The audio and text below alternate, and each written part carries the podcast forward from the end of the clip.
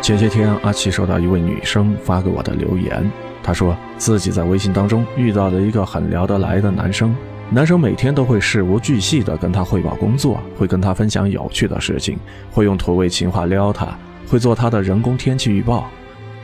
女生就像是温水里的青蛙，毫无戒备地沉溺于其中。就这么聊了一段时间之后，女生的心里边渐渐的对他有了不一样的感觉。但是男生与她的关系仅仅只是局限在聊天的关心当中，迟迟没有表露出喜欢的只言片语。如果他不喜欢我，干嘛每天陪我聊天？但是我又看不清他的心意。女生发过来这个问题的时候，阿奇我能感觉到她内心的焦灼和忐忑。有多少女孩子就像上面这位女生一样，也遇到过这样的情况？对方迟迟不说喜欢，留你一个人在这儿莫名的遐想，只剩下了满心的猜忌。话到了嘴边之后，只能够收回，想说喜欢又怕尴尬。